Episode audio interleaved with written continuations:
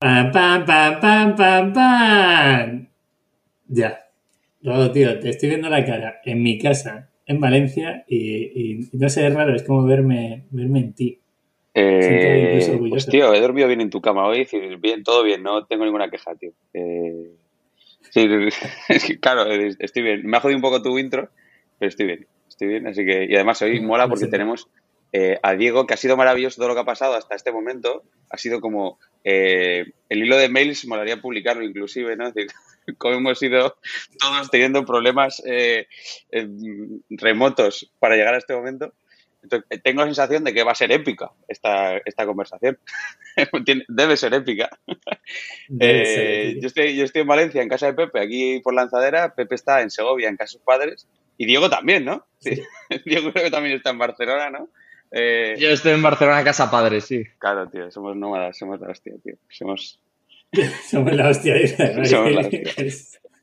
Esta generación, somos, somos, una generación muy loca, tío. Esto mola mogollón. Bueno, no nos va mal, no nos va mal. Eh, vamos a intentar defender que se pueden montar negocios y ser libres. Ese sería el objetivo del podcast de hoy. Y creo que es el último de la temporada, Rodado. Esto no lo hemos hablado, pero... Ah, vale, vale. no, no lo sé. Es el último, vale. Eh, a mí me parece... Estoy hasta huevos de editar podcast ya, así que... Diego, va a ser, va a ser el último, Diego, de esta temporada. ¿Te parece bien? Venga. Venga. Vale, ¿quién tenemos? Eh, Diego Arroyo, cofundador y CEO de la GAM, eh, que ha venido a charlar sobre sobre e-commerce, sobre la vida en general y sobre todo de, hablar de stock. Y ahora eh, explicaremos por qué. Porque uno de los pains principales o problemas principales que tenemos todos los e-commerce es estocar, eh, basándonos en líneas de crédito, en confirmings, etcétera. Y Diego y la GAM se han pasado el juego y le han dado la vuelta y queremos saber cómo. Cierto. Cierto. me parece perfecto. ¿La GAM? ¿Es la GAM o la, la, la GAM? Es la GAM, ¿no? La GAM, ¿no? Sí, es la GAM. Se supone que las dos As hacen como acento. Eh, pero bueno, cada uno lo, lo, dice como le da la gana. Eh, vale, vale, vale. esa, eh, esa, puede ser una de, de, nuestras primeras cagadas, buscar un nombre que no, no es sencillo ni, ni, de pronunciar ni de escribir, pero bueno. No te preocupes, nadie sabe cómo se pronuncia minimalism, así que... No, no, imposible, imposible, claro, es una cosa tremenda. Vale, pues oye, eh, hay una cosa muy interesante, es decir, Diego siempre ha estado en nuestro radar, siempre, siempre, muchísimo tiempo, porque yo creo que conectamos bastante eh, en, en, en, la forma en la que estamos montando empresas, ¿no? Cada uno vende una cosa, cada uno tiene un público, cada uno tiene unos canales, ¿no? Pero bueno, creo que tenemos una forma muy, muy única de ver la empresa hoy, ¿no? Es decir, como en, el momento actual, eh, yo soy muy fan de, de, todo lo que dice en Twitter, ¿no? Es decir, cada tweet suyo es, es oro para el que esté montando e-commerce. Eh, ya de primera te agradezco eso que haces, porque creo que es muy interesante para la comunidad. Es muy interesante que, que ayer, ¿no? Ayer estuve viendo un tweet tuyo que hablabas de las rebajas, cómo afectaban en nacional versus global, ¿no? Versus internacional, ¿no? Es decir, son datos como muy, muy importantes que la gente no suele compartir y que a mí, a mí me parece obvio que se compartan, entonces eh, te lo agradezco.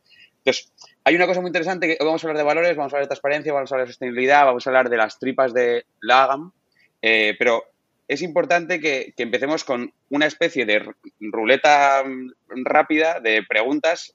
Eh, aquí el que tienes que hablar eres tú, así que nosotros en breves nos vamos a callar, eh, que estamos hablando ya demasiado.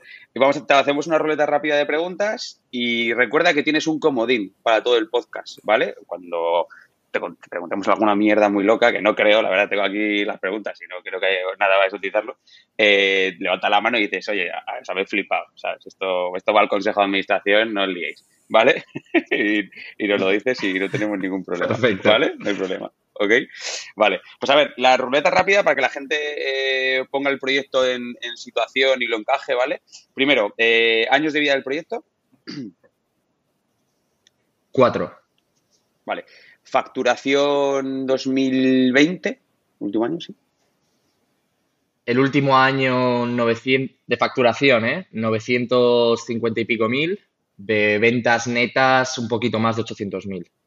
Vale. Eh, ¿Cuántos sois en el equipo? Ahora mismo somos ocho, acabamos de fichar una persona.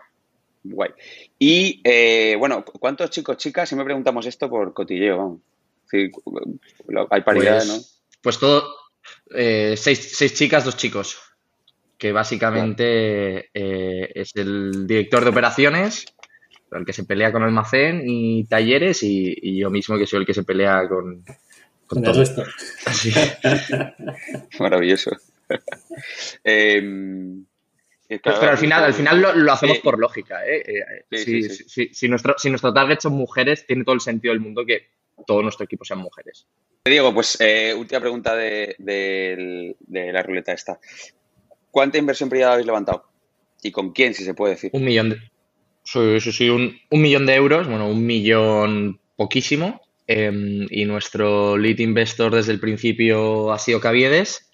Em, después la Fundación Bank Inter siempre hemos hecho rondas, rondas internas, desde la primera que hicimos, de 150.000 euros, pero sí que es cierto, en diciembre de 2020, para hacer el pivot completo al modelo sin stock, eh, de los 400.000 euros que levantamos, 200 vinieron de, crowdfunding. Vale, sí es verdad, algo, algo vimos. Vale, pues Pepe, ya hemos acabado con la ruleta. Dale, dale. Vale, a mí, Diego, me interesa saber eh, los inicios, ¿no? porque aunque habéis dicho que lleváis tres años o cuatro. Cuatro. Eh, cuatro, ¿no?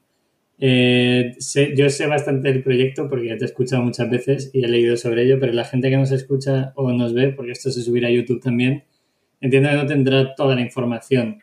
¿Nos puedes explicar de dónde viene, eh, cómo seguir los pasos normales en los que todos los e-commerce estamos metidos y en los que todos los e-commerce nos pegamos y cómo poco a poco vais evolucionando? Y sobre todo, a mí una cosa que me parece fascinante es cómo vais a nicho solo femenino y no deriváis a masculino que es algo que, creo que puede aportar mucho valor porque todo el mundo dice, no, las marcas tienen que ser unisex o hay que pivotar o vosotros tenéis el foco puesto en femenino y os está funcionando. Si me explicas los porqués, bueno, más, o menos, más que nosotros, también a la gente que nos pedazo, escuche. Pedazo de pregunta que le has hecho, es decir, ojo, ¿eh? es para que ahora ya puedes hablar tú solo. Ya venga, una, hora, una hora de chapa. Primera y única pregunta.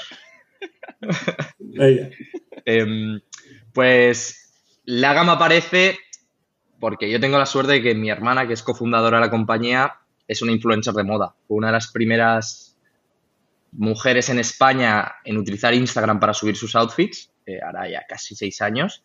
Eh, tiene ahora 330.000 seguidores en Instagram, que ahora está un poco, un poco más planita en cuanto a followers y tal, pero al principio, hace cuatro años, a mi hermana era una de las personas en España que más crecía a nivel de, followers, que más engagement tenía.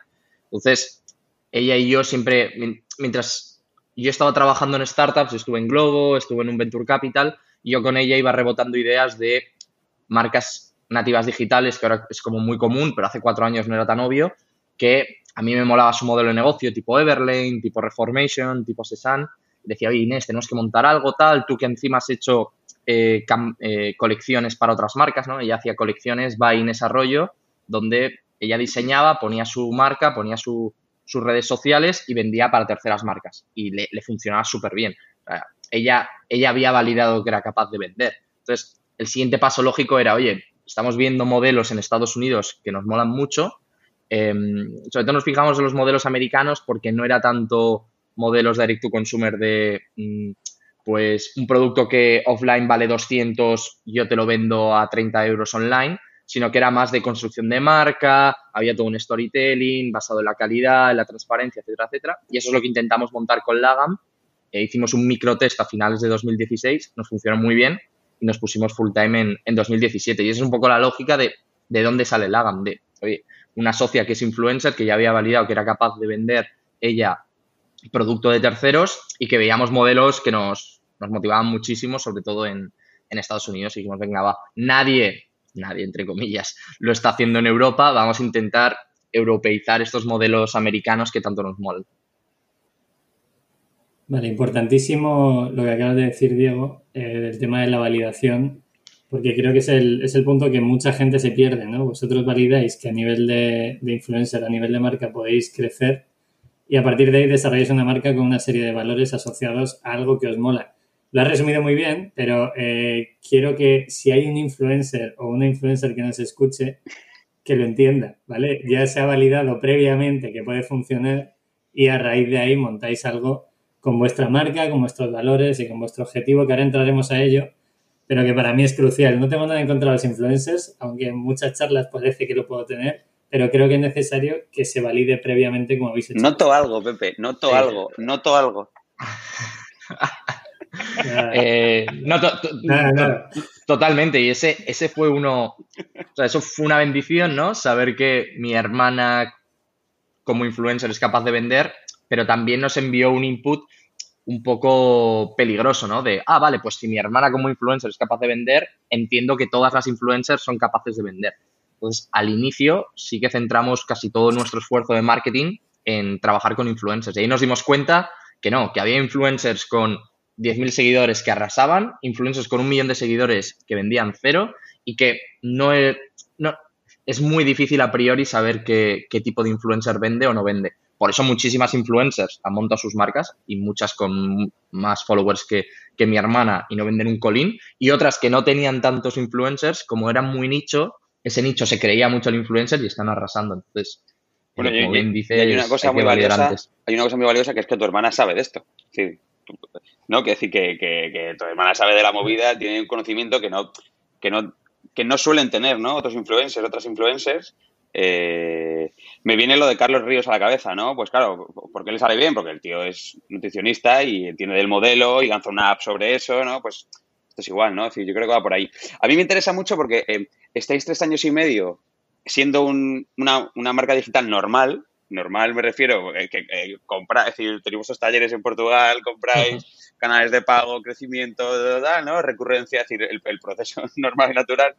y de repente de un día para otro decís, ojo, ojo, mm, doy eh, volantazo y de repente soy una marca sin stock.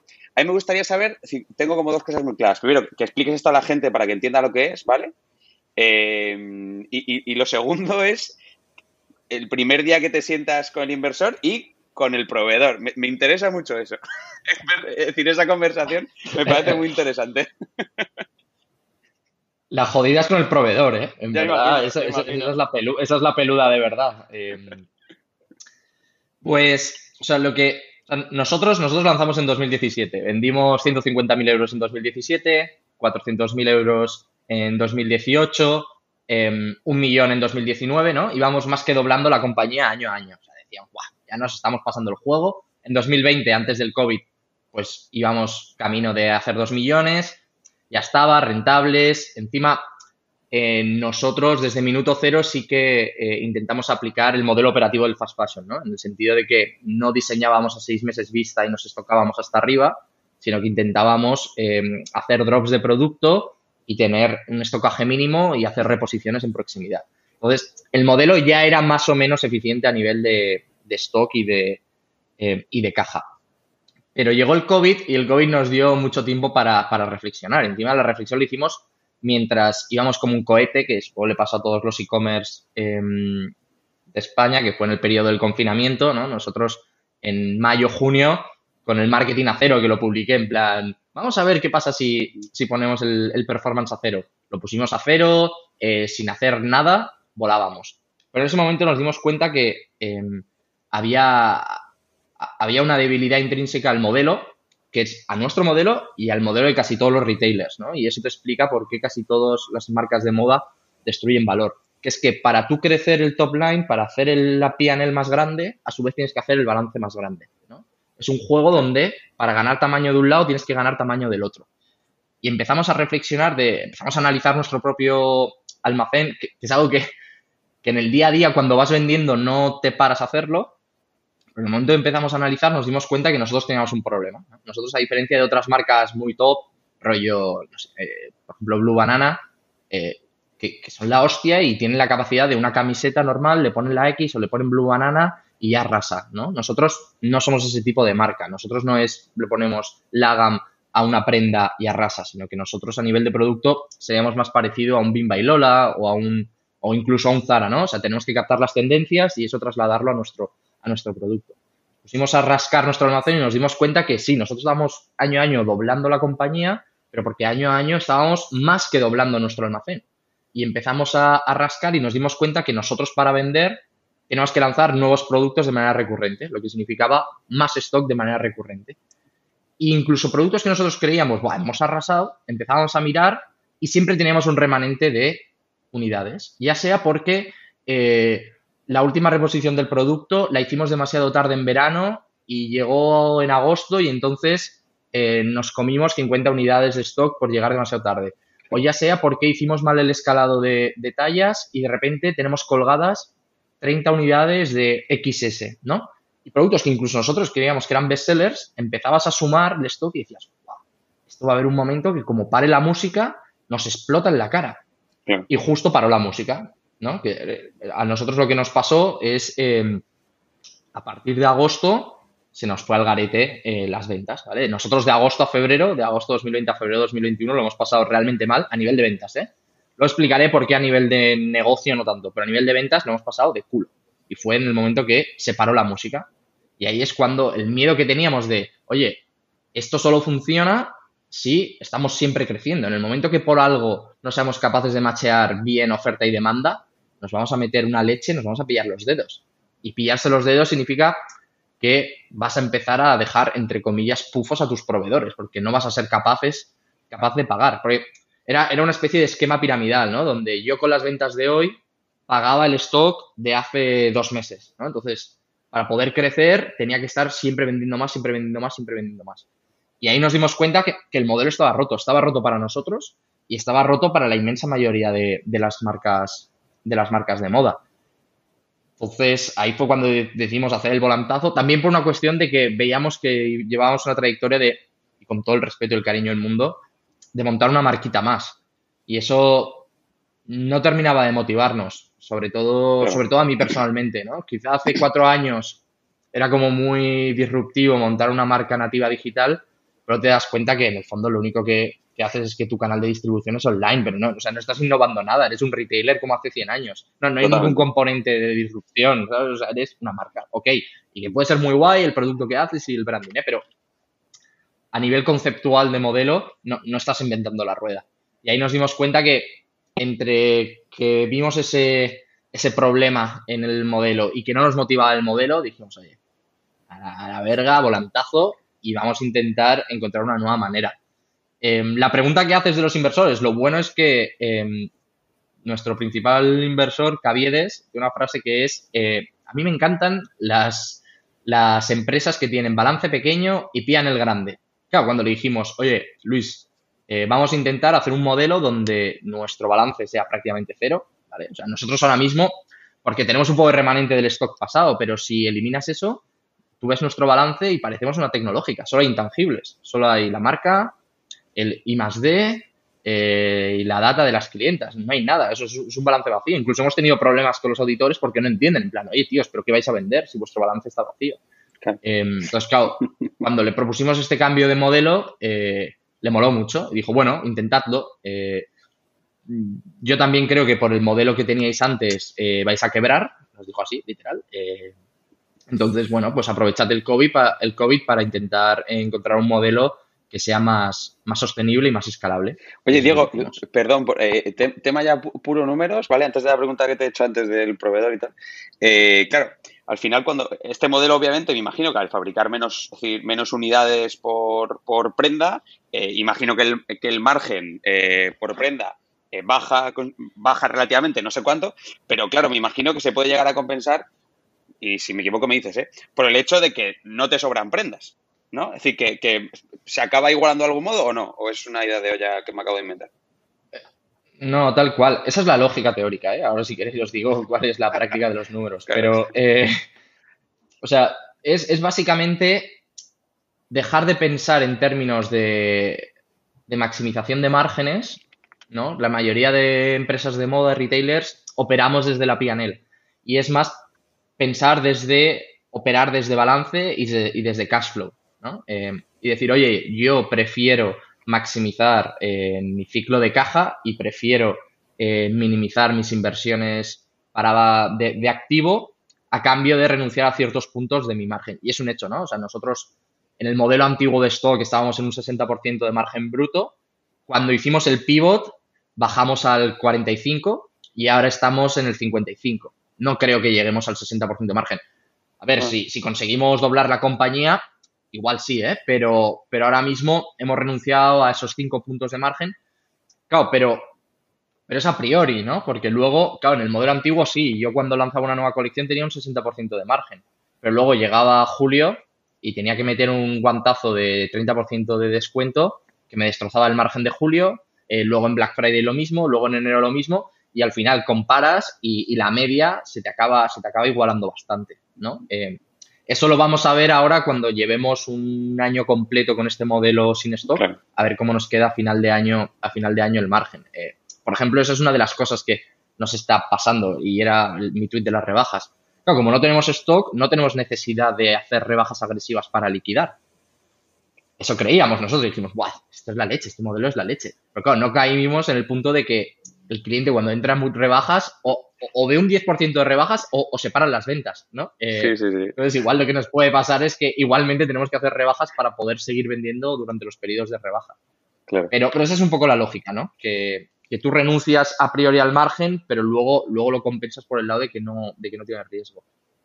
Y con el proveedor, que sé que tenéis muy buen rollo, ¿no? Es decir, te has escuchado alguna entrevista, ¿no? Que hay una que, que previamente había eh, hay una relación de confianza muy interesante Em, pero claro, es decir, el proveedor, ¿cuál es el, gran problema que os pone, no? Es decir, cuando llegáis con esto, que me imagino que nadie había llegado con esto antes, ¿no? O no sé, o a lo mejor sí, pero dudo que dudo que, haya, que, hayan llegado muchos con esto.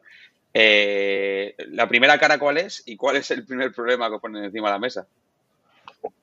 Pues, pues mira, claro, nosotros esto lo hemos podido ejecutar porque llevábamos tres años y medio prácticamente con los mismos proveedores, eh, tratándolos bastante bien, ¿vale? Y nosotros desde minuto cero, al, principio cuando lanzamos, ya habíamos tenido que hacer un proceso de educación a los proveedores diciéndoles, oye, nosotros no te vamos a hacer un pedido grande cada seis meses, sino te vamos a hacer un pedido mediano cada mes, ¿no? Y intentarles educar en el proceso de, para ti taller, o sea, es mucho mejor que yo te esté dando pedidos constantes que te dan certidumbre de cuál va a ser tu carga de trabajo, que te esté dando picos de curro y que incluso, que eso, entre comillas, el, el COVID nos, nos, ha ayudado, ¿no? Porque ¿qué ha pasado durante el COVID? Que muchas marcas hicieron pedidos muy grandes a talleres, luego eh, se los cancelaron en la cara los talleres y dijeron, no, no, no, no, COVID, COVID, yo no quiero esto que te he pedido, eh, te lo comes tú. Entonces, el COVID sí que ha sido una llamada de, de atención para los talleres que también les ha abierto los ojos de que, oye, quizá el modelo antiguo tampoco funciona para ellos. Entonces, en ese sentido, ha sido, ha sido más sencillo el, proceso de convencerle de, oye, mira, ¿te acuerdas que yo te hacía pedidos medianos cada mes? Ahora tranquilo y te voy a hacer pedidos muy pequeños cada semana, ¿no? que es el punto en el que estamos. Eh, pero es porque llevábamos tres años y medio trabajando con él. El problema real ha sido, la fricción real, en nuestro caso, han sido los tejidos, ¿vale? No ha sido tanto la producción en sí misma, sino, sino los tejidos. Eh, porque los, en, el mundo de los talleres sí que es más sencillo encontrar talleres familiares o medio artesanales eh, que, son más flexibles o están dispuestos a trabajar a microescala, pero en, tejidos sí que lo que queda en, Europa son empresas bastante grandes. Y ahí nos hemos dado bastantes leches hasta que hemos encontrado a una, a una marca, una empresa bastante grande, se llama, se llama Sedatex, eh, que lo digo, les hago público porque se portan súper bien con nosotros, que trabaja para Inditex, para Mango, para todos los grandes, entonces, pero, y entonces les va súper bien, tienen fábricas en todo el mundo, son, un bicho inmenso, em, entonces les va tan bien que están dispuestos a, no sé si palmar dinero con nosotros, pero hacernos el favor simplemente para testear nuevos modelos de negocio también para ellos, ¿no? Ellos siendo conscientes que quizá se va hacia un modelo de eh, producción bajo pedido. Porque esto no es algo que nosotros estemos inventando, es algo que tienen en el radar todos los grandes. Si tú lees entre líneas lo que dice Pablo Isla en sus eh, presentaciones de resultados, todo va a tenemos que ser capaces de vender más con menos stock. O sea, ese es el mantra de Inditex. Ayer justo, no sé, no sé qué, evento farandulero había de moda, pero salió la, la head de clientes de, de, Mango diciendo que, dice, sí, yo la tendencia que veo eh, a medio plazo es que vamos todos hacia la producción bajo demanda. O sea, es algo que no nos hemos inventado nosotros, el mm. modelo de producción bajo demanda, o, quizá la, idea, ¿no? Sí que igual nos estamos inventando la ejecución. Pero todo el mundo en el sector hay un run run de que es consciente de que el modelo actual de sobreoferta para intentar marchar con demanda no tiene ningún sentido. Claro, y ahí sí que conseguimos. Pero, el, mercado, ¿no? Así que es que la siguiente pregunta, Pepe, no te estoy dejando hablar. Eh, la, siguiente, la siguiente pregunta, eh, que es Claro, pero el mercado esto lo acepta y te cuento una cosa que nos está pasando a nosotros para, para ver qué opinas. Si nosotros habíamos lanzado una camiseta, eh, una campaña con la familia de Pau Donés, bueno, una historia que hemos montado muy, chula, ¿no? Y, las camisetas te llegan en 3-4 semanas. Es, preventa sostenible, todo, eh, un porcentaje muy alto es de la pasta es benéfica, etcétera, etcétera. Y a la semana la gente ya te está llamando estafador por mail. ¿Vale? Eh, y, te está escribiendo en Instagram y te está, decir, eh, hay una carga, es decir, se multiplica por, no sé, por 5, por 10 la carga eh, de soporte y muchas veces la experiencia, en nuestro caso ha pasado, no es, no es la correcta, ¿no? La frase siempre de Pepe que es, rodado, la gente no lee, rodado, la gente no lee, ¿no? Y es una, es internamente, nosotros lo usamos mucho, decir, que la que eh, tenemos mucho respeto a, nuestro cliente, respetamos mucho, pero que nosotros también nos pasa, que yo tampoco leo. A veces me compro algo y no leo. Em, ostras, os, está pasando eso a vosotros? ¿Está, tenéis, ¿Está haciendo esta fricción? Es decir, ¿cómo es la operativa para que esto vaya finísimo y la, clienta sepa exactamente cuándo le llega, la expectativa se cumpla, no sufra? ¿Cómo, va esto? Eh, pues, pues es un lío de, de tres pares de narices. Em, nosotros también tenemos esa frase de la gente no lee. Eh, es más, hemos rehecho la web como cuatro veces en los últimos dos meses. Em, al principio llegabas y te contábamos toda la movida de cómo funcionaba el on demand. Veíamos que la gente no lo leía. Entonces lo quitamos y lo hicimos como una web normal, pero entonces la gente tampoco se enteraba. Entonces haces un híbrido, la gente sigue sin leer. Em, entonces, ¿cómo lo estamos solucionando nosotros? Eh, tienes, tienes que tener un servicio postventa espectacular, ¿no? Y postventa no significa simplemente personas, sino también procesos. Nosotros eh, tenemos un flow de emails bastante, bastante, bastante currado, ¿no? Entonces, tú cuando haces un pedido, ya en el, en el email de pedido se te pone en grande, oye, que sepas que has pedido un producto bajo demanda y que eh, te llegará en estas fechas. A los dos días se te envía otro mail de recuerda que el pedido que hiciste es bajo demanda y puedes traquear el estatus del producto en este botón. Y hay un botón gigante que te lleva a, una landing que hemos montado que no es nada sofisticado, ¿vale? Eh, donde te dice, oye, tu producto está en corte, tu producto está en, plancha, etcétera, etcétera. Em, luego, cuando, cuando el producto va pasando de, hemos definido tres eh, estatus del producto, ¿no? Que es eh, corte, confección y plancha. En cada, en cada cambio de estatus, se te envía un nuevo email de, oye, recuerda el pedido que hiciste de la gamera bajo demanda y ahora ha pasado de, corte a plancha. les spameamos, yo creo, la mitad de los inbox, del inbox de las clientas es nuestro, pero eso nos reduce muchísimo, muchísimo la fricción. Que aún así hay, hay clientas que no se enteran, sí, y eso significa que pues, nosotros tenemos una persona de atención al cliente haciendo solo eso, eh, respondiendo esas dudas.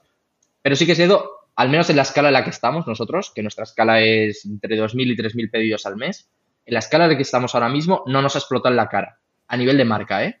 eh cuando una clienta nos entra y le dices, oye, mira, que estaba en la página de producto las fechas estimadas, que sepas que te he enviado cinco emails, tal. Dicen, ah, sí, es verdad, tal, no lo he mirado, no os preocupéis. Eso ahora, con esta escala que tenemos de 2.000, 3.000 pedidos al mes. No sé qué pasa cuando ya tienes 10.000. No sé si se empiezan a rajar, si no. Sí que hemos visto hay algunas marcas, no diré nombres, em, pero hay, hay una marca muy, muy, que le va súper bien y que son colegas nuestros, eh, que no, no, hace bajo demanda, no hace on demand, pero hace mucho pre-order, ¿vale? Em, y sí que es cierto que mira sus, sus mensajes, o sea, sus, comentarios en Instagram y es todo gente rajando, gente rajando de dónde está mi pedido, me habéis estimado, no me contestáis en atención al cliente, me dijisteis que me llegaba esta semana y me llega dentro de dos. Em, entonces, uno de mis miedos, uno de los potenciales miedos es eh, ese punto de que, vale, cuando escalas y sales de la zona de confort de las 3.000 megafans de la marca que ya entienden muy bien cómo funciona, eh, si, esto escala o no escala a nivel, de, a nivel operativo.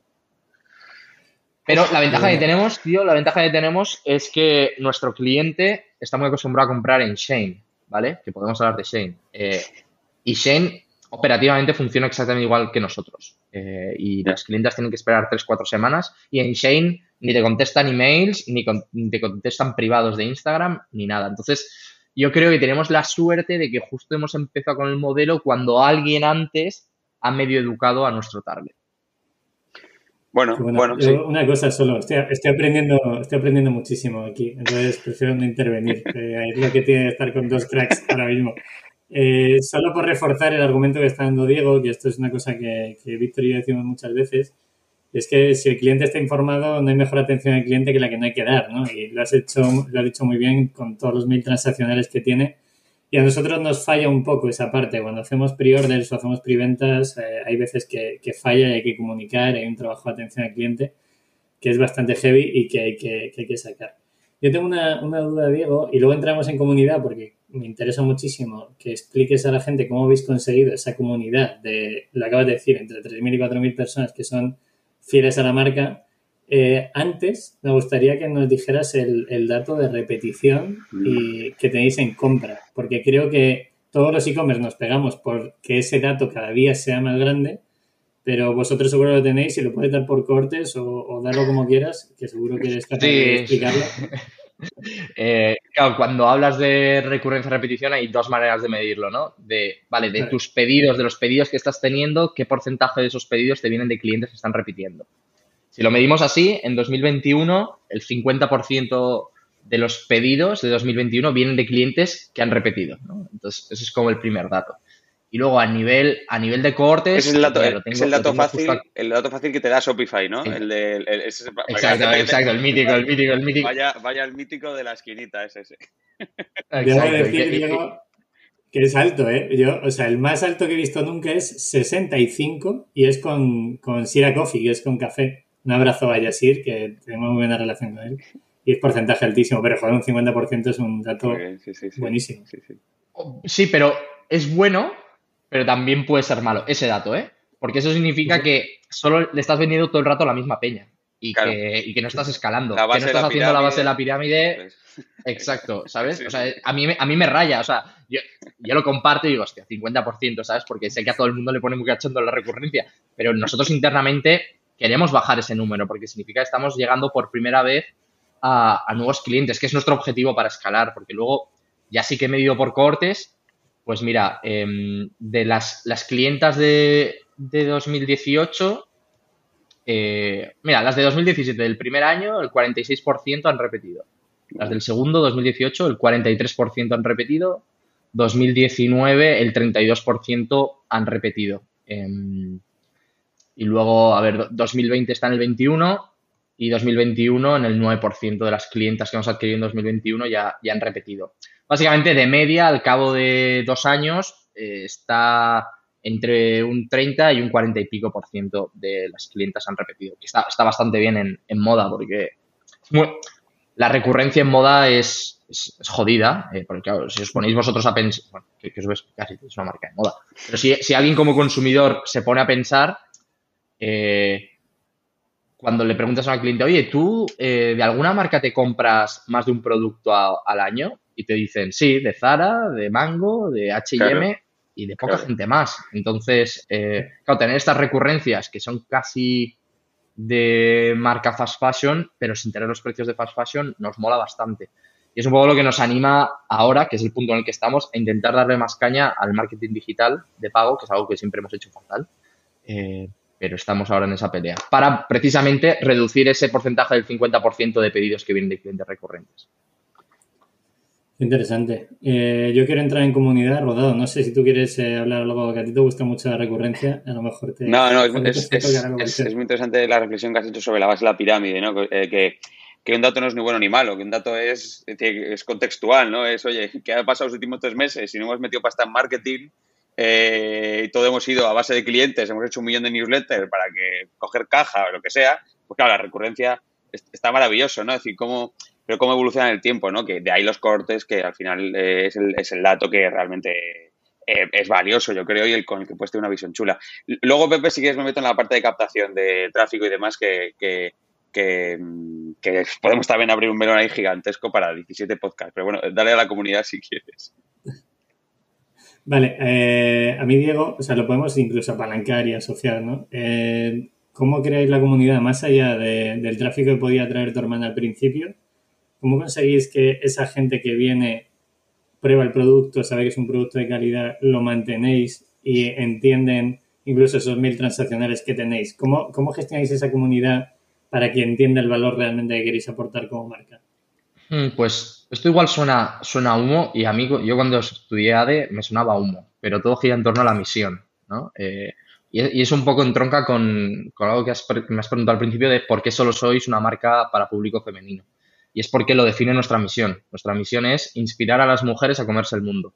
Entonces, en, esa frase, en esa misión, ya tenemos el target, que son mujeres, y ya tenemos eh, la razón de existir, que es eh, inspirar. Incluso le metimos la coletilla a comerse el mundo para que nos forzara a ser sostenibles, ¿eh? que no considero que seamos sostenibles. Pero claro, si no existe mundo que comerse, no puedes inspirar a las mujeres. ¿no? Entonces, es un poco la misión lo que, lo que, ata todo, todo el modelo. Y, al final, siempre que tenemos una duda, la misión nos permite llegar a la raíz de la cuestión. La pregunta que nos hacemos siempre internamente es, ¿esto inspira o no inspira? Entonces, eh, e, ejemplo concreto. Eh, nosotros hacemos drops cada miércoles. ¿no? Eh, ayer lanzamos nuevos productos. todos los miércoles lanzamos nuevos productos, que es lo que nos permite hacer A-B testing de diseños para saber qué productos hay que producir y cuáles no. Eh, porque nosotros a priori no tenemos ni idea de qué producto va, a funcionar.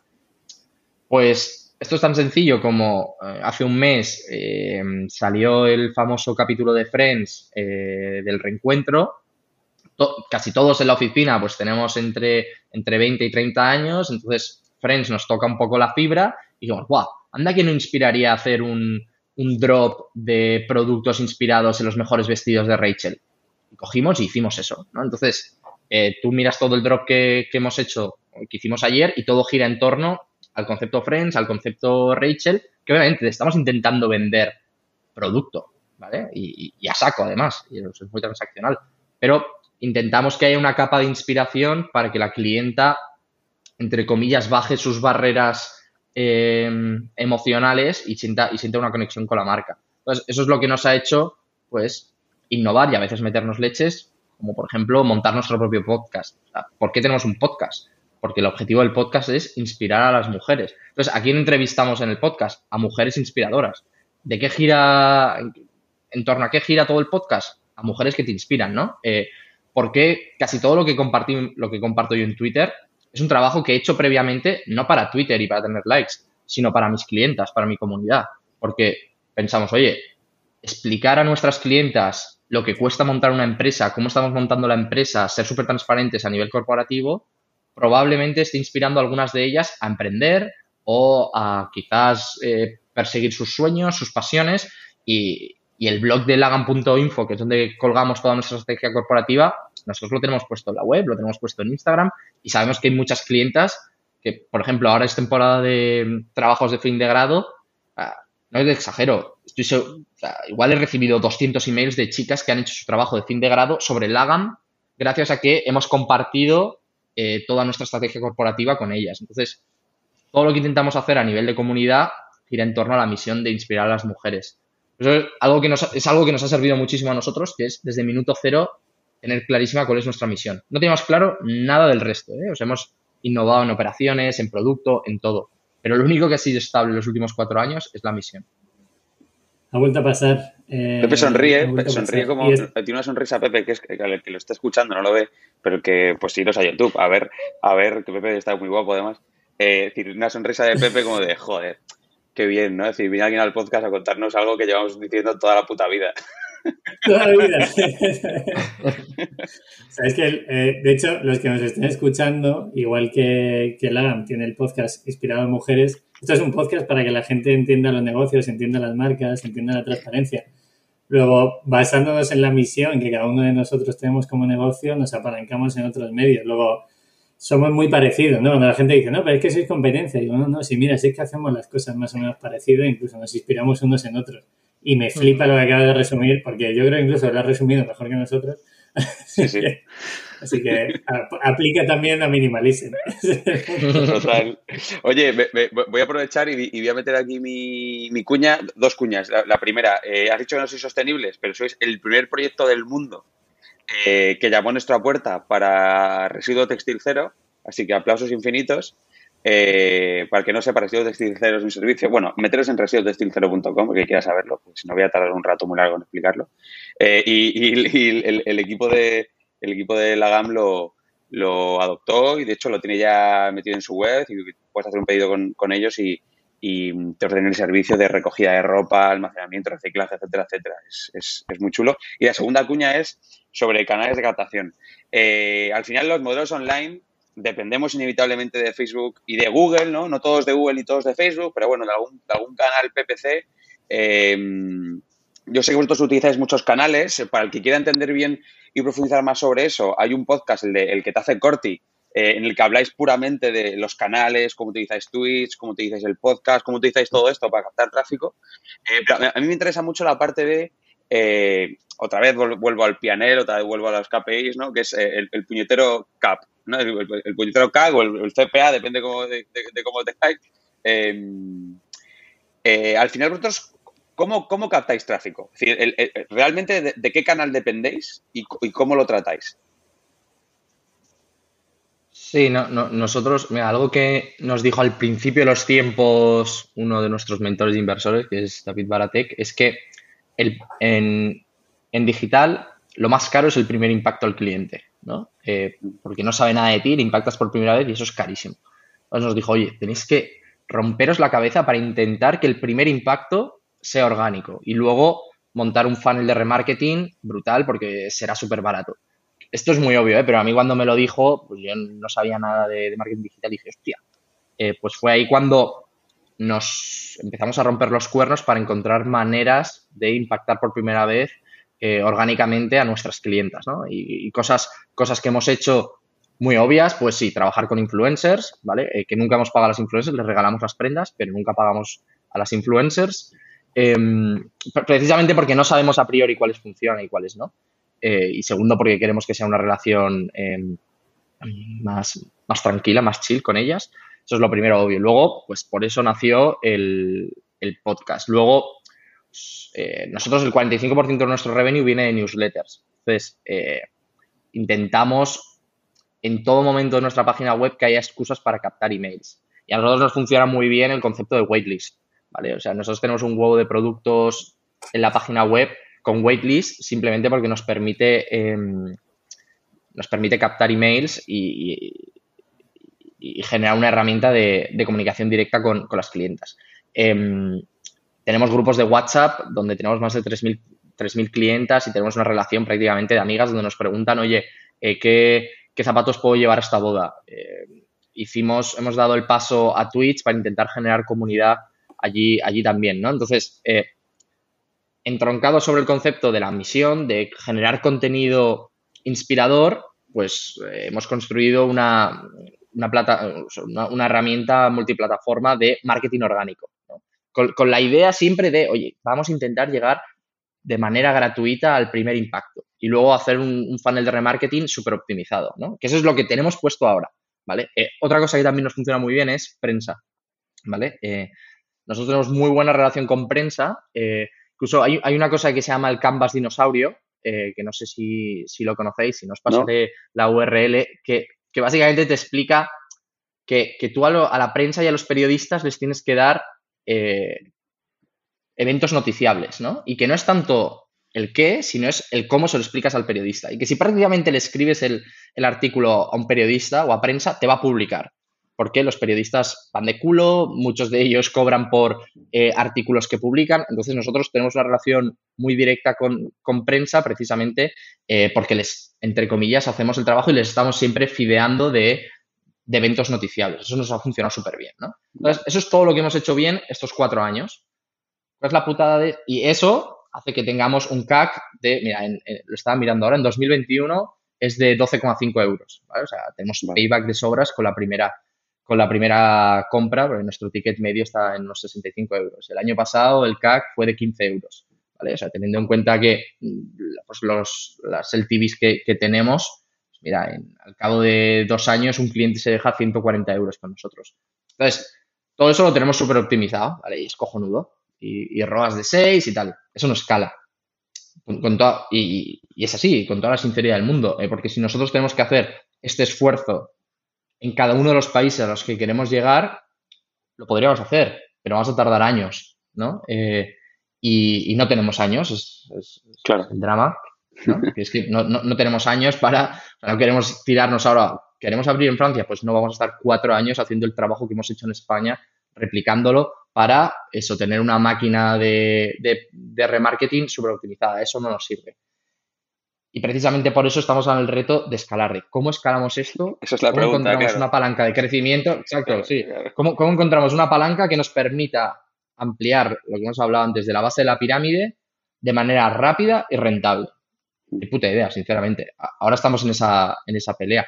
Creemos que por el hecho de ya tener una marca reconocida, con followers, eh, trabajar ya con influencers internacionales, eh, tener un producto muy bueno a un precio muy competitivo para el extranjero, ¿no? Yo siempre digo que si has sobrevivido en España, eh, es hacer la mili contra Amancio Ortega, cuando sales fuera lo tienes todo mucho más sencillo. Totalmente. Creemos que eso, eso nos va a ayudar, nos va a ayudar a encontrar una palanca de crecimiento escalable, que es básicamente invertir, invertir en anuncios. Pero aún no, no lo hemos validado eso. Y, mm, creo que entrasteis en Zalando, ¿no? Sí, hay dos cosas que me interesan mucho. Una es la de Zalando y otra es que intentasteis hacer una cosa que no sé cómo ha funcionado. Me cuentas ahora que es la de eh, hiciste una especie de, de, Prime, ¿no? Decir, como de servicio Prime, ¿no? De suscripción, con ventajas por ser Prime y demás, que es una cosa que a mí siempre me, ha parecido muy interesante, que yo siempre he dicho, hostia, yo soy un, soy un puto friki de la suscripción, soy un enfermo, eh, un enfermo absoluto. Y además nuestra marca tiene sentido en algunas cosas, ¿no? Que haya suscripción y demás. Eh, eh, ¿Cómo fue lo de, la, parte Prime? Y, me interesa mucho entender Zalando, ¿no? ¿Qué, ¿Qué, ha significado? ¿Por qué os metéis? ¿Cómo funciona? ¿Cuáles son las palancas dentro de Zalando? Porque imagino que es un mundo, un universo nuevo, ¿no? Es decir, entrar ahí y pegarse con las demás marcas. ¿Cómo funciona? Siempre hago preguntas dobles, soy así de pues, periodista malo. Pues mira, han funcionado fatal las dos cosas, con toda transparencia. Eh, nos, nos, la, nos la hemos pegado en ambos casos. En el caso de Prime, a mí es lo que más me mola y, lo vamos a recuperar, ¿eh? Pero básicamente yo hice mal eh, los cálculos. Así de sencillo. Yo hice mal los unit economics. Vale. Así, así de fácil. Yo, dije, yo dije mal, de, mal ¿cómo, es mal? Bueno, mal, no, mal de que eh, yo tenía unos números teóricos que luego la realidad se los, se los ha comido, ¿no? Entonces yo dije, esto era en el modelo antiguo, ¿eh? cuando teníamos stock. Dije, ah, vale, perfecto. Yo tengo un margen del 60% y a mí me cuesta la logística entre mis clientes recurrentes que ya no hacen tantas devoluciones porque saben su talla y tal, eh, me cuesta un 15%, ¿no?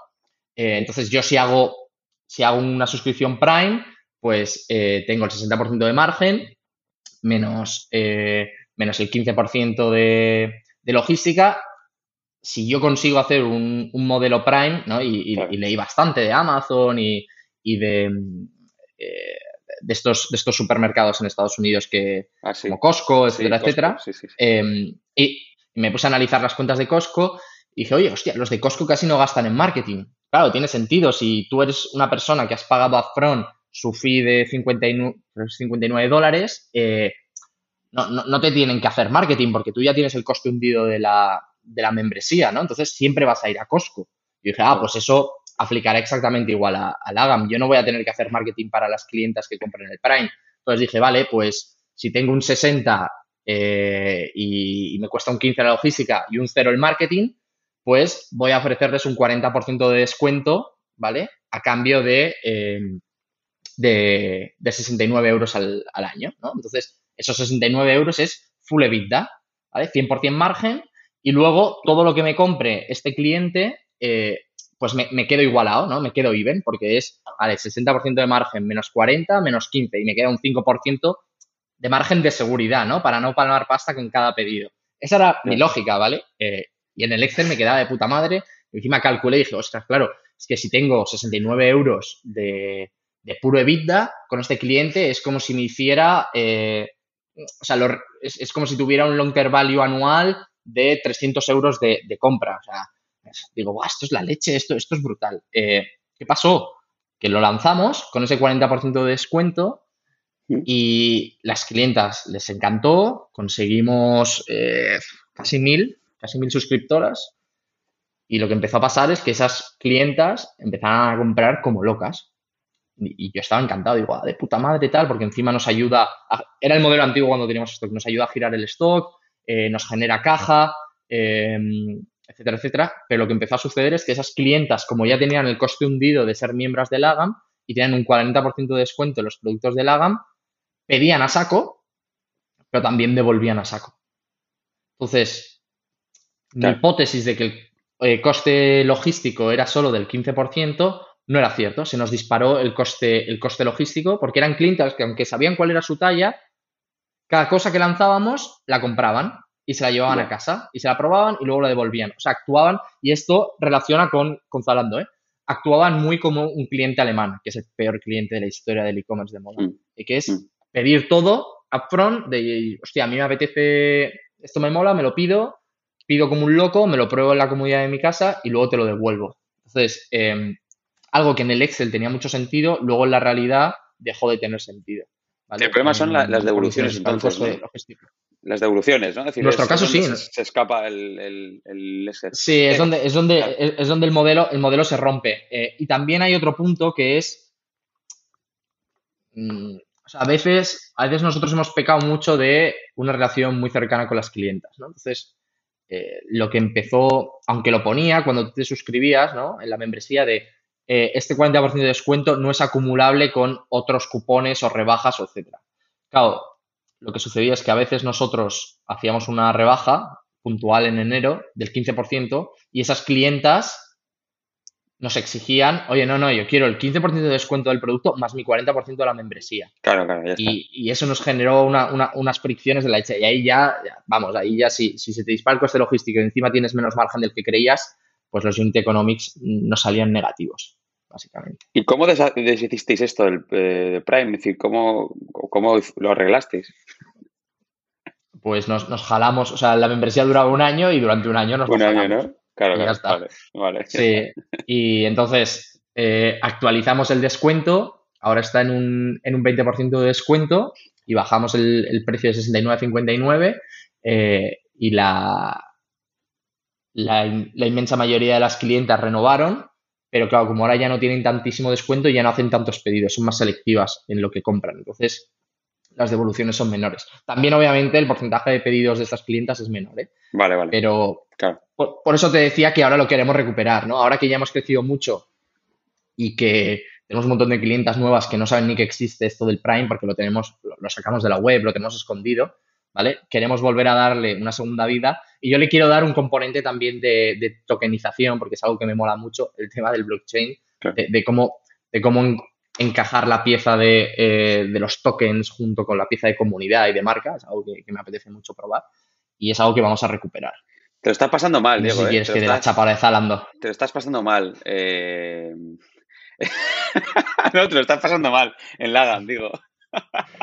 la sensación que me da a mí es como que que, es, un, que es como eh, un lienzo eh, en blanco, ¿no? Y donde pues estás explorando estáis explorando muchas cosas, estáis eh, fallando, estáis acertando, ¿no? Estáis estirando el chicle para ver lo que pasa. Es decir, a mí me parece lo más interesante de todo lo que me estás contando, lo que, con lo que yo me quedo es con la energía y el ánimo de probar, innovar, tirar al futuro, intentar buscar siempre la manera incorrecta o no incorrecta, sino diferente, ¿no? De, de, plantear eh, eh, una solución a un problema que tienes, es me parece muy, chulo. Por eso me interesa lo de Zalando, sí, sí, que creo que es interesante que, que, que, cuál es la motivación, ¿no?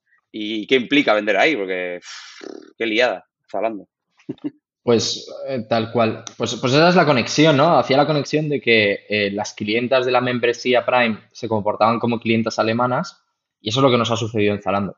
Primero, decir que el equipo de Zalando con nosotros ha aportado de 10 y, tiene un equipazo. Encima hay bastantes españoles con, curros muy buenos. Em, es más, el que han hecho jefe de partners, que es relación con terceras marcas, es, un español y se llama Nacho Rollo, muy, muy amo. Entonces, ellos siempre, ellos fueron los que nos tocaron a la puerta, los que nos dijeron, oye, tienes que estar en Zalando, etcétera, etcétera. Pero con Zalando ha habido un problema de expectativas, ¿no? Un problema de expectativas, de gestión de expectativas, quizá por nuestro lado, eh, y también por el suyo de, claro, se nos dijo que íbamos a arrasar, a vender unas cantidades inmensas. O sea, básicamente nos decían que íbamos a vender el triple en Zalando que en nuestra propia página web. Nosotros, ¡buah! que, calentada tal, nos vamos a las nubes, y encima todo clientes internacionales que retroalimentarán lagan.com. Esto va a salir genial. El canal ese, ¿no? De, puede ser el canal de escalabilidad, ¿no? Es decir, lo que has dicho antes. exacto, exacto, decía. Ojo que escalo, pues, que esto lo escalo así, ¿no? claro, claro. Tal cual, no, y, yo ya me había montado una movida que es, guay, claro, entonces a todos los pedidos de Zalando voy a hacer una etiqueta especial para las clientes de Zalando con un código QR que me ayude a a captar esos clientes de Zalando, ¿no? De en plan, oye, que escaneen el código QR donde yo les explique una movida de sostenibilidad y de la marca y a su vez les dé una oferta para captar su email o para, o para llevármelas a lagan.com. O sea, yo, ya tenía todo el ciclo cerrado. Pero claro, cuando tú entras en Zalando, eh, te dicen, oye, nosotros creemos que vas a vender, en nuestro caso, que vas a vender dos millones en el primer año. Claro, a Zalando no le cuentes movidas de que tú eres bajo demanda, de que tú eh, produces en proximidad pequeñas tiradas. Ellos te dicen, oye, eh, tú vas a vender dos millones. Tienes que estocarte, tienes que tener la capacidad para vender esos, esos dos millones. Em, y encima tienes que enviarles el stock en los tiempos que ellos necesitan. Claro, ellos son un, bicho inmenso. Ellos no es, eh, hoy lunes he terminado mi, mi producción en Portugal y el miércoles te lo envío al almacén y ese stock ya está live en, la página de Zalando.com. Hay un proceso de onboarding de productos que es muy, muy, muy tedioso y que una marca como, como la nuestra a nosotros eh, nos ha gestionado un, corte de digestión. Eh, para poder operar bien en Zalando necesitas un equipo grande y necesitas expertos en marketplaces, porque ellos te exigen desde que las fotos sean de una forma, los precios sean de una forma, las descripciones de productos sean de una forma, eso, a su vez, además, te tienes que integrar con un integrador third party que te integra con Zalando. Entonces, tú coges, vuelcas todos tus productos en el integrador, el integrador te los valida, el integrador se lo envía a Zalando, Zalando tiene su equipo de content que lo tiene que, validar, que no te lo valida al momento, igual tardan dos días. Te envía de nuevo la señal de esto no, lo tienes que cambiar, haz nuevas fotos o haz nueva descripción. Em, y una vez te, te validaban el producto, te decían, vale, lo puedes enviar al almacén pero lo puedes enviar en estas fechas y tiene que llegar este día a esta hora. Y como la liaras con eso, ya te pasaba un siguiente ciclo. Entonces, lo que nos sucedió a nosotros en Zalando es que había un decalaje de, un mes entre la oferta que teníamos en nuestra página web y lo que salía en zalando.com. Eh, siempre estaba desactualizado zalando.com porque nosotros no éramos capaces de eh, ir a la velocidad de Zalando. Básicamente porque Zalando, como es inmenso, está montado a nivel operacional para marcas que trabajan con colecciones, ¿no? Una marca que en julio ya tiene todo lo que va a vender en otoño e invierno. Entonces, en julio hace el onboarding de toda la colección, en agosto se lo envía Zalando, Zalando está un mes ahí y tal con el stock, y en septiembre ya está todo live y la marca se olvida de Zalando, bueno, solo vende, pero se olvida de toda la parte de onboarding de productos, de stock, de producción. Eso con nuestro modelo antiguo de stock no funcionaba y ahora que somos on demand funciona infinitamente menos. Por eso ya no estamos, ya no estamos en Zalando. Em, básicamente, esa es la pena. Y, fue, fue, duro porque, claro, nosotros dedicamos un montón de dinero, de esfuerzos, de inversión en stock para vender eso, esos millones de euros que luego no, no los hemos conseguido. Y lo que vendíamos, además, eh, teníamos unas tasas de devolución del 70%, ¿vale? Porque el cliente Zalando es un cliente alemán que está muy bien acostumbrado envíos gratis, devoluciones gratis, devoluciones muy sencillas, eh, reembolso súper rápido. Entonces, el cliente alemán de Zalando te pide a saco, sí, pero te devuelve a saco. Entonces, el neto que nos quedaba, empezamos a hacer la P&L específica de Zalando y perdíamos dinero. Entonces, nos tuvimos, nos tuvimos que ir de Zalando. Ese ha sido un poco eh, la prueba y la hostia que nos hemos dado con, con Zalando. Como ves, me has preguntado de dos pruebas y las dos nos hemos metido leche. Eh, la, buena, la, buena noticia, la buena noticia es que están saliendo marketplaces más pequeños, más adaptados a marcas como las nuestras, ¿vale? Sobre todo en Francia. Nosotros trabajamos con dos marketplaces muy chulos, uno que se llama The Bradery y uno que se llama Choose, eh, pero por ejemplo en Estados Unidos también hay alguno, que como son marketplaces más pequeños, acostumbrados a trabajar con marcas más pequeñas, tienen mayor flexibilidad operativa. Eh, entonces yo creo que lo que nos pasó con Zalando es que nosotros no estábamos preparados a nivel de recursos para entrar en un bicho tan grande. Que nuestro primer marketplace fuera Zalando fue una cagada mía inmensa. En vez de haber testeado el canal marketplace en algo a microescala, nos calentamos con los millones que vimos en el banco con las ventas y, nos la metimos. Entonces ahora hemos dado un paso atrás y estamos trabajando con marketplaces más nicho y nos va súper bien, la verdad. Mola, tío, gracias. Gracias por tu honestidad. Eh, muchas gracias. Yo creo que, Pepe, ya le damos al final, ¿no? Ya, es que, claro, he visto la hora y digo, pues a ver, podemos estar hablando 17 horas aquí. Pero va a ser que, va a ser que no, Pepe, ¿le das? Sí, le doy, le doy. De hecho, no sé si se me oye. ¿Se me oye bien? Sí. Me he caído un par de veces, o sea que mejor que nadie lo Sí, sí, se te oye, se te oye. Ha habido un momento que te has eh, caído, has vuelto, tal, pero estás vivo. Sí, sí. Sí, sí si la gente está viendo esto es que lo hemos recuperado. Si no, habrá sido como un café entre amigos hablando de e-commerce, así que no hay, ningún problema. Eh, Diego, yo quiero saber sobre el futuro. vais, a estar, eh, intentando validar este modelo durante un año, como bien has dicho. ¿Y qué más cosas os planteáis? ¿Os planteáis una tienda física? ¿Os planteáis eh, reventar este modelo? ¿Qué tenéis en mente? Pues, pues mira, tienda física no, porque nuestro modelo actual, quizá no, no entro en el detalle de cómo, de cuál es la experiencia de usuario, ¿no? Pero claro, nosotros cada miércoles lanzamos novedades, el cliente tiene una semana para comprarlo y lo recibe en unas dos semanas, ¿no? El producto.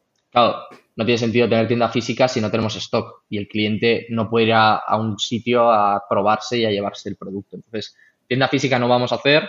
Eh, podríamos haber, hacer el, testeo del guide shop, ¿no? que es básicamente sitios donde vas a remover la fricción del online, pero eso ya lo intentamos eh, hace un par de años y tampoco nos funcionó.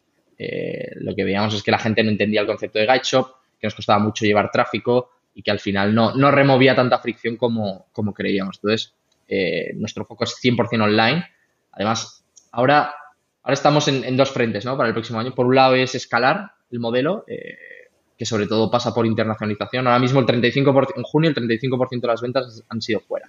Lo que queremos es que para final de año el 50% sean fuera. Y el objetivo es em, a ver si este año conseguimos cerrar en 2 millones de ventas. Porque creemos que si con este modelo llegamos a 2 millones de ventas, em, estaremos generando una caja animal, seremos rentables y ya estaremos en una posición de, oye, o, seguir con nuestros propios recursos o ya ir a fondos y decirles, Dios, yo tengo un modelo que es una maravilla porque no hay que invertir en, stock, genera caja como un animal, dame un millón, que tu millón va a ir directo a marketing, porque yo no tengo que hacer inversiones en, en stock, que es uno de los grandes dramas de las direct to consumer cuando tienen relaciones con inversores. Entonces, esa es una opción, pero primero tenemos que validar que somos capaces de escalarlo.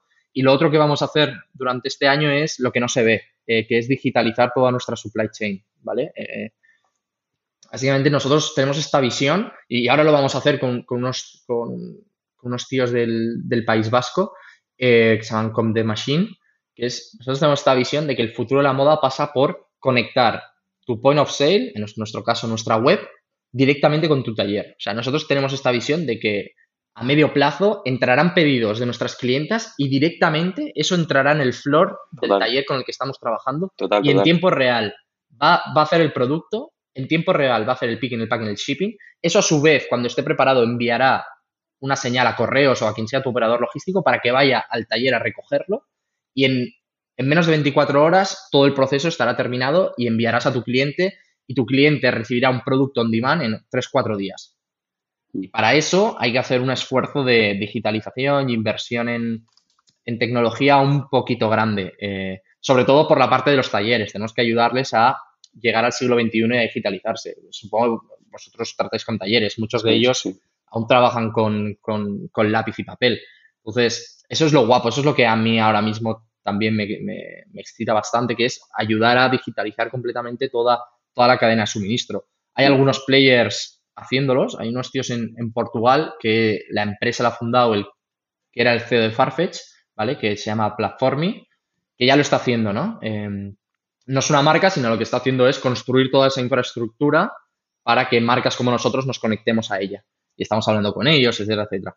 Em, entonces, es un poco los dos, em, los dos ejes en los que nos vamos a mover durante el próximo año. Ser capaces de cara hacia afuera escalar la compañía que eso es internacionalización y lanzar muchos más productos, em, porque algo, algo, que he aprendido este, este año es que mm, no escalas no escalas porque un vestido que vendes 300 mm, unidades de repente vaya a vender 3.000 unidades, sino escalas porque eres capaz de lanzar, en vez de un, producto, un vestido que vende 300, lanzar 10 vestidos que venden 300, ¿vale? Y esto me lo dejó clarísimo el, cofundador de Made.com, que es una startup de muebles que ahora sale en la bolsa de, UK por, por, por One Billion. Y me lo dijo, me dijo, tío, no se escala porque de repente vendas 10 veces más del mismo producto. Se escala porque eres capaz de lanzar 10 productos más. Claro, en el modelo antiguo de estocaje, eso es muy peligroso, porque como no los vendas, eh, chapas el carito. Claro, en nuestro modelo, que no hay riesgo de stock, tenemos la capacidad de lanzar muchísimos más productos eh, para ver si somos capaces de eso, de, encontrar más bestsellers. Eh, eso de cara al público y de cara hacia adentro, pues eh, digitalizar todas, todas nuestras operaciones. Qué interesante, tío. pues cerramos prácticamente ya. Me quedo con este último que has dicho. Mi, chica, además, Rocío, tiene un proyecto muy chulo de, plantas, miniplanta.com, puro, puro spoil. Estoy haciendo aquí una especie de publicidad maravillosa. Em, y, justo está eh, tratando esto, ¿no? Cómo digitalizar toda la cadena de valor para que el tronco que recoge la planta en, Dinamarca, eh, en cuestión de, o en Dinamarca, o en Cataluña, o en, Andalucía, o en el País Vasco, recoge, recoge la planta y en tres, cuatro días directamente llega a consumidor, ¿no? Entonces le llega fresca, le llega sana, no hay fricción de almacenamiento, eh, no tienes problemas de estocaje, es constantemente. decir, me parece muy interesante, estoy totalmente alineado con el planteamiento futuro que haces eh, y ha sido un placer, Diego. Em, Pepe no va, no va a hablar, yo creo, más porque em, está yendo con retardo, debe estar teniendo problemas técnicos y entra, sale, entra, sale, así que despido yo, suelo despedir Pepe. Em, te agradezco mucho que hayas hecho este ejercicio de transparencia y de honestidad con, con la gente que nos escucha eh, somos muy fans de, de Lagam, somos muy fans de la gente que hace cosas diferentes. Y nada, nos tenemos que tomar una caña en breves para contarnos mierdas, para que te contemos nosotros nuestras mierdas, a ver qué opinas. ¿Vale? Cojonudo, Víctor. Me lo he pasado, me lo he pasado muy bien. Y nosotros también, ya, sabes que somos, somos muy fans de minimalism y que, y que siempre los utilizamos como, como referencia, tanto internamente como, como externamente. Pues, agradecimiento. Como decíais al principio, esto, esto va, esto va de, colaborar y aprender entre todos. Y a ver si, si conseguimos batearlo. Seguro, 100%. Pepe, adiós, tío. Te quiero. Eh, cuídate desde el inframundo. Hasta Pepe. adiós, señores. chao. Chao. Hasta luego. Adiós.